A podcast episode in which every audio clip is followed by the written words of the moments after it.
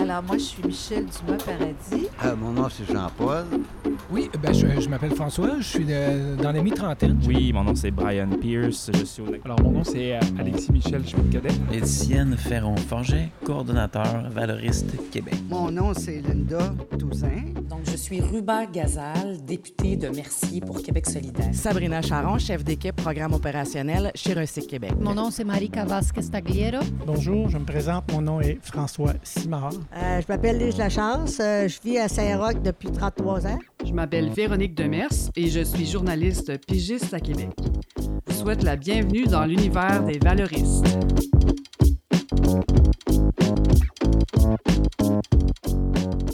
Je trouve ça toujours plaisant de voir l'aboutissement d'un projet, mais aussi d'en connaître ses débuts. J'ai donc rencontré Michel Dumas-Paradis, fidèle bénévole en 2018 et 2019, alors que Valoris Québec en était au stade de projet pilote. Ce projet était mené à ce moment-là par le Conseil de quartier Saint-Roch et le Conseil de quartier Saint-Jean-Baptiste. Les bénévoles ont collecté les contenants consignés et les ont stockés dans une vanne en faisant plusieurs voyages. On est loin du gros conteneur maritime de 2020. Le projet pilote en 2018 et 2019 s'est passé le lendemain de la fête nationale dans le stationnement devant les bretelles de l'autoroute du frein Montmorency, qui fait place maintenant à un projet résidentiel.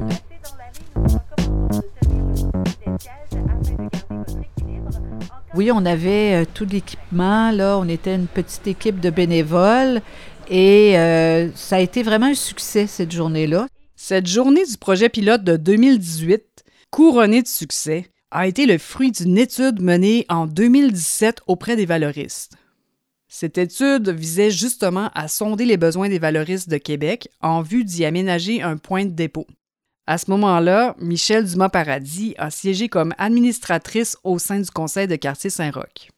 Alors, c'est à la suite de ça qu'en 2018, on a eu un projet pilote euh, de tout l'été.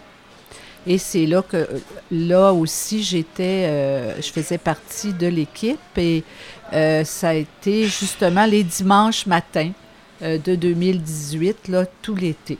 Ça fait plusieurs années que Michel Dumas-Paradis est sensibilisé aux causes environnementales. Valoris Québec est l'un des projets auxquels elle a participé. Je fais partie aussi du mouvement pour une ville zéro déchet. Donc, ça venait vraiment m'interpeller, euh, ce projet-là. Et euh, ça, ça, coïncide vraiment avec les objectifs du mouvement euh, pour une ville zéro déchet, car ces gens-là qui ramassent des contenants, en fait, ils, euh, ils, nettoient la ville un peu, ils font un travail que euh, personne d'autre peut faire parce qu'ils vont même chercher les contenants dans les poubelles, euh, partout où les, on peut retrouver des contenants, dans les parcs, euh, tout ça. Alors, euh, oui, c'est pour ça que j'ai embarqué euh, dans, dans, le projet parce que c'est euh, des gens qui euh, font une différence vraiment pour l'environnement. La militante en environnement se dit plutôt optimiste pour l'avenir du projet. C'est très, très encourageant et c'est ce vers quoi euh, le conseil de quartier espérait que le projet aboutisse. Euh, alors, c'est comme vous dites, euh, finalement, après euh, le succès de 2018, il y a un rapport qui a été fait euh, et puis là, c'est là qu'une autre équipe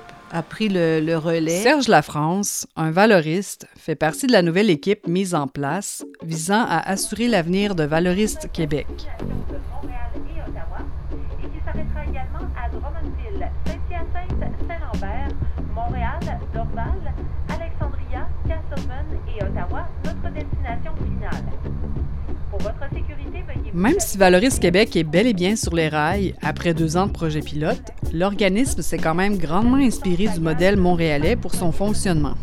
Effectivement, la nature n'est pas la même, c'est-à-dire qu'on parle d'un OBNL à Québec et d'une coop à Montréal, mais la mission demeure la même, c'est-à-dire qu'elle vise l'inclusion sociale en plus d'avoir un impact économique et environnemental. Je me suis donc rendue à la coop de Montréal qui existe depuis 2012 dans l'arrondissement Ville-Marie. C'est là que j'ai rencontré Marika Vasquez Tagliero, faisant partie des cinq cofondateurs de la coop. Notre entrevue s'est passée à leur point de dépôt sous le pont Jacques-Cartier, à une vieille table à pique-nique, juste à côté des conteneurs où plusieurs bénévoles triaient ce matin-là des contenants consignés. On avait les cinq membres. On a un de nos membres fondateurs qui c'est un valoriste avec qui euh, j'ai commencé à travailler en 2005. Euh, elle s'appelle Marina. Puis euh, sinon, on a aussi Marie-Carmen Merino qui vient du milieu de l'économie sociale. On a Pierre Batelier qui vient du milieu environnemental et responsabilisation, responsabilité des entreprises. Michel Tremblay euh, qui a travaillé avec nous comme membre travailleur et toujours euh, responsable des collectes dans les entreprises et, organisation des collectes dans les événements. Naturellement, cette année, elle n'a pas beaucoup travaillé, euh, mais elle est là depuis le début. Il y en a moi. Puis, euh, et c'est ça. Comme le dirait Lavoisier au 18e siècle, rien ne se perd, rien ne se crée, tout se transforme. Si on remonte un peu le fil d'Ariane, l'OBNL Valorise Québec n'est pas le seul à s'être inspiré de modèles. La coop des valoristes de Montréal est allée puiser des idées dans United Weekend. C'est une entreprise d'économie sociale qui s'est développée à Vancouver dans les années 1990. Alors, la façon que euh, cette entreprise d'économie sociale euh, a vu le jour, c'est euh, un monsieur qui s'appelle Ken Liotier, un monsieur génial qui est, qui est venu ici plusieurs fois à Montréal nous aider, d'ailleurs. la, histoire, c'est que lui, il avait tout dans la vie, il a tout perdu, puis il ramassait des canettes euh, dans la rue.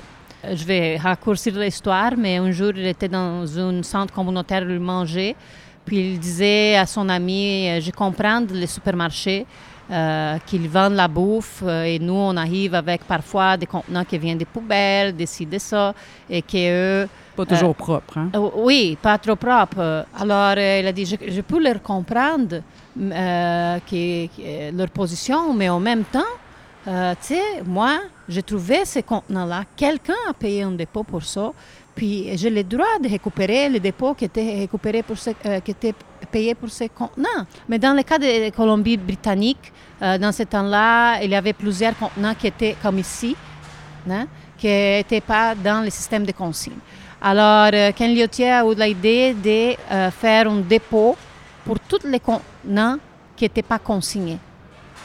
Et de, de, avec l'argent que le PET l'a donné, faire un dépôt dans, la, dans un parc okay. et de payer les gens, pour les attirer, euh, de, de l'argent pour ces contenants-là et faire un point que pourquoi tous les contenants ne sont pas consignés. Même si ces contenants-là n'étaient pas consignés, eux, ils, lui donnaient, ils leur donnaient de l'argent. Oui, oui, oui. C'était une subvention, ils donnaient okay. de l'argent, ils ne faisaient pas d'argent. Fait que on a décidé de faire ce projet en miroir à les projets de United Weekend et Colombie-Britannique pour venir parler de ces gens-là, les valoristes, mais aussi pour apporter des solutions aux détaillants. On peut dire que Ken Liotier a vraiment été un pionnier au Canada dans la mise sur pied d'un point de dépôt pour les contenants consignés. Mais les contenants non consignés faisaient aussi partie du projet.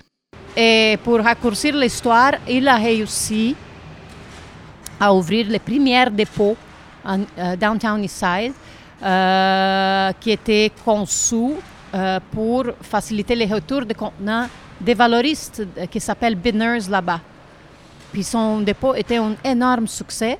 Euh, D'ailleurs, dans les temps, qu'est-ce que Ken m'a dit, c'est qu'il n'y avait pas de dépôt comme ça.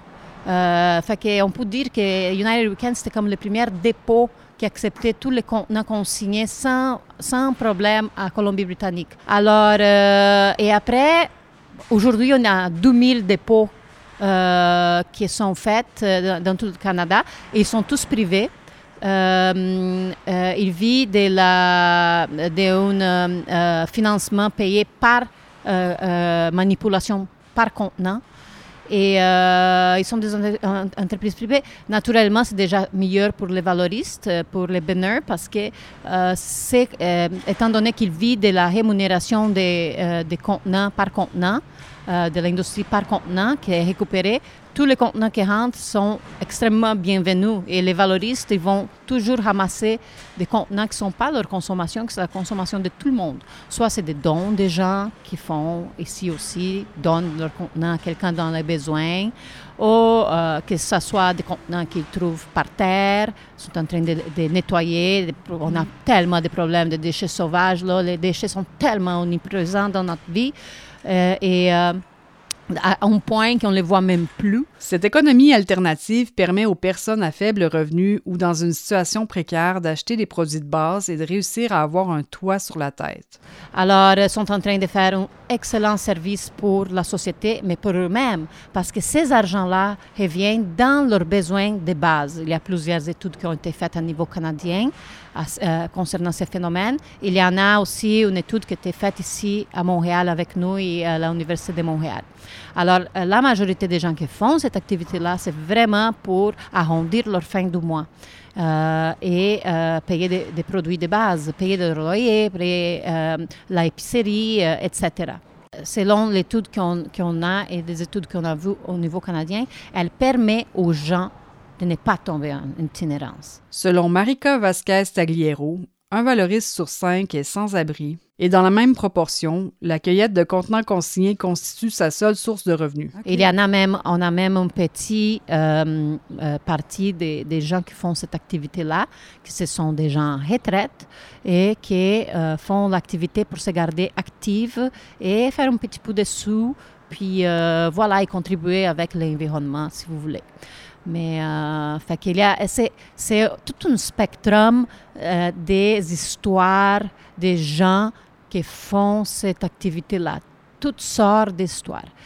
Mais s'il y a un point qu'on peut mettre que c'est en commun, c'est que toutes ces personnes-là le font pour améliorer leur qualité de vie. Aujourd'hui, qu'est-ce qui arrive avec ces contenants qui ne sont pas ramassés dans les domaines publics, c'est que c'est les contribuables qui sont en train de payer pour ça, ces collectes-là. C'est les contribuables filtrer, ouais. okay. qui payent pour le nettoyage euh, des rues, des contenants. Et contenants, c'est une grande partie de ce qu'on retrouve dans les domaines publics. Il y a aussi les verres de café, là, qu'on va, on, on va pas parler, mais euh, qui sont pas consignés. Mais, euh, mais sinon, tous ces autres contenants que les valoristes ne prennent pas parce qu'ils n'ont pas un, un incentif financier. Euh, ils vont rester là-bas, puis euh, c'est nous qui allons payer pour les nettoyer et pour l'envoyer très probablement à, à l'enfouissement. Si tu compares les taux de, de récupération et recyclage des contenants consignés avec les contenants non consignés, c'est au moins le double d'efficacité pour les contenants consignés. La loi sur la consigne va être modernisée en 2022.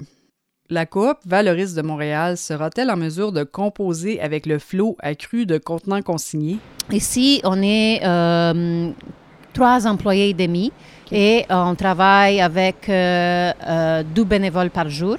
Euh, et, mais c'est sûr que que si, on a, si la consigne est modernisée et si on a un financement qui descend, qu'ici on commence à être rémunéré pour notre travail comme les autres euh, dépôts au Québec sont, comme d'ailleurs les détaillants le sont, euh, c'est sûr qu'on va faire ça parce que c'est ce qu'est-ce qu'on fait. On sait qu'est-ce qu'on fait, on le fait depuis longtemps, on le fait depuis sept ans, puis euh, on peut le faire extrêmement bien. Plus importante raison pour laquelle cette loi a été créée, c'est parce que de nouveaux contenants en aluminium et plastique jetables étaient rentrés dans les marchés, puis ça retrouvé partout.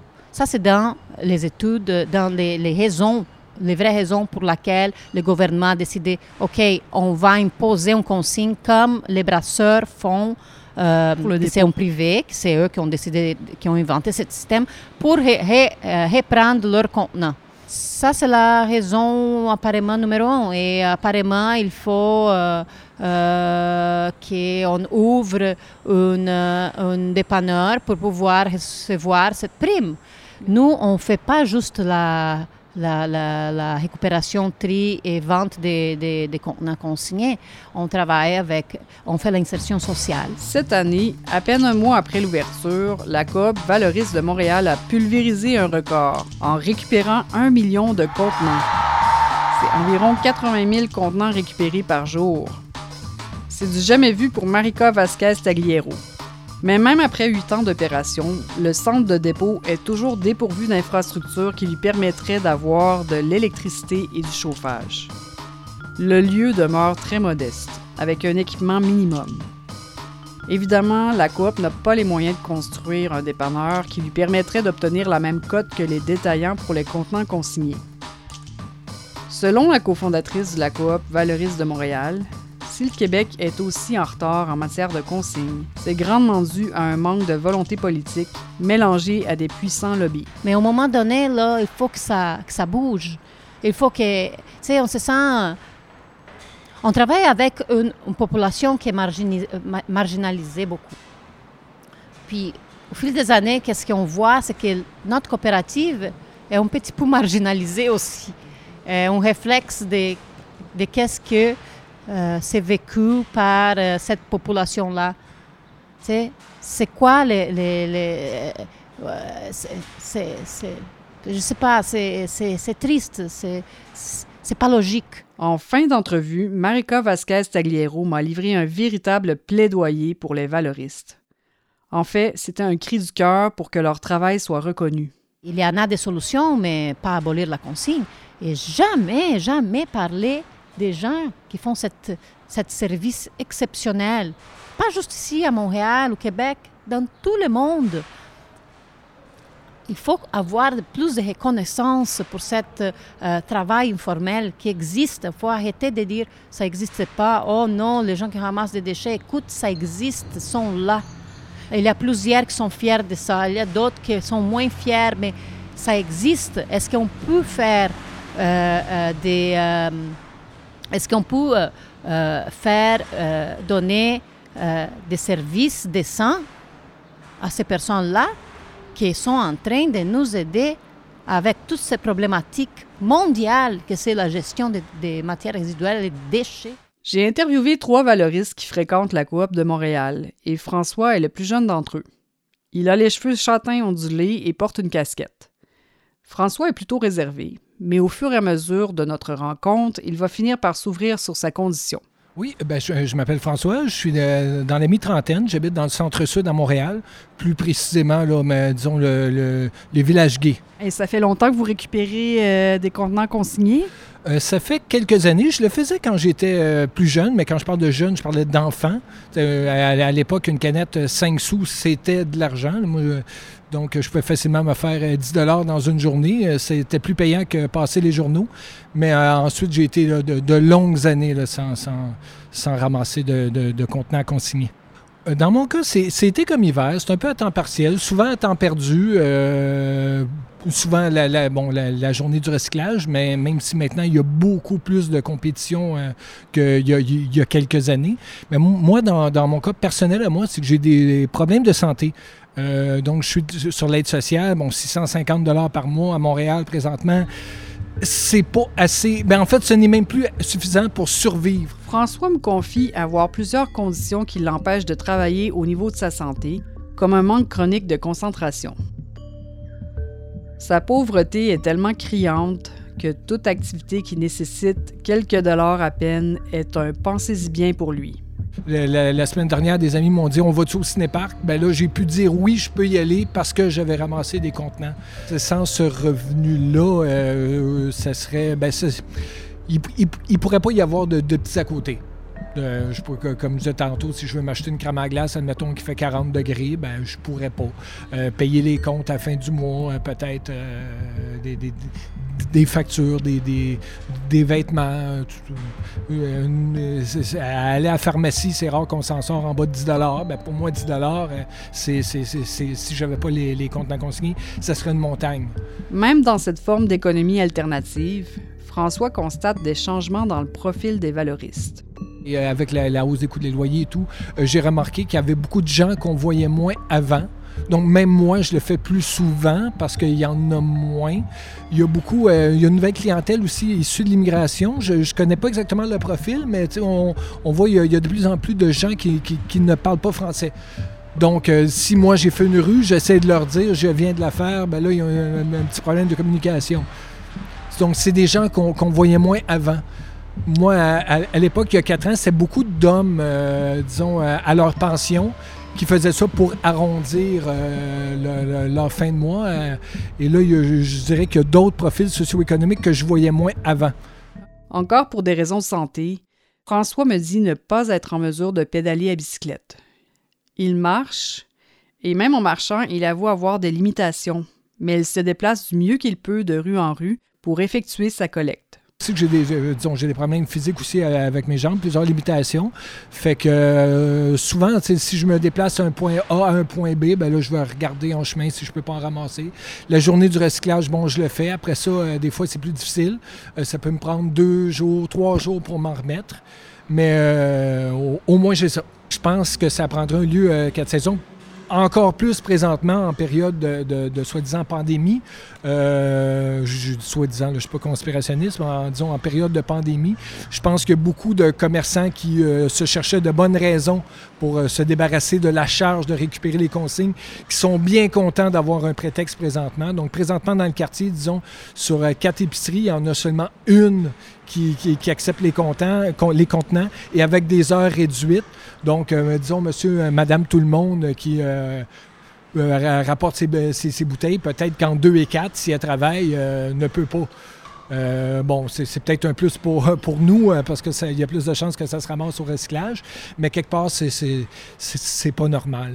Surtout que la consigne est chargée au, con- au- au consommateur lors de l'achat du contenant. François profite de l'entrevue pour souligner la pertinence d'un lieu de dépôt comme la coop des valoristes de Montréal. Il est vraiment très content de voir la bonne atmosphère quand il vient porter ses sacs remplis de canettes. Euh, ben, premièrement, on- lorsqu'on arrive ici avec des contenants consignés, on se fait accueillir avec un sourire, non pas avec un air bête, l'air de dire Oh non, pas encore. Lui, avec ses maudites canettes euh, ou euh, ses maudites bouteilles, on n'a pas besoin d'attendre que, la machine soit. aller avertir le commis pour dire que la machine est pleine. Le commis vient, ça, il tente pas.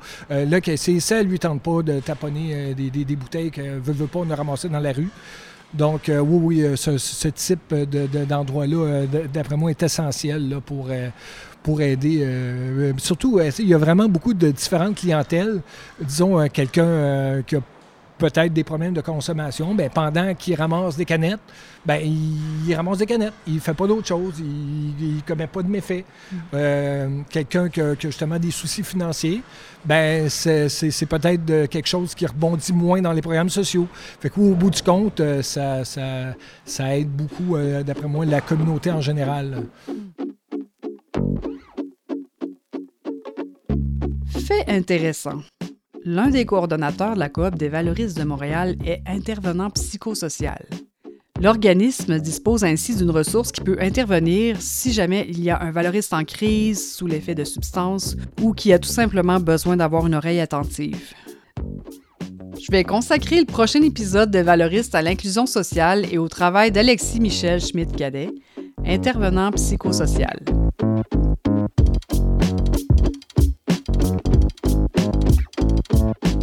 Réalisation Véronique Demers. Coordination à la production, montage, mixage et bruitage, Marlène Bordelot.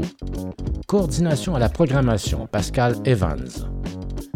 Les Valoristes est une production de CKIA FM en partenariat avec le ministère de la Culture et des Communications du Québec.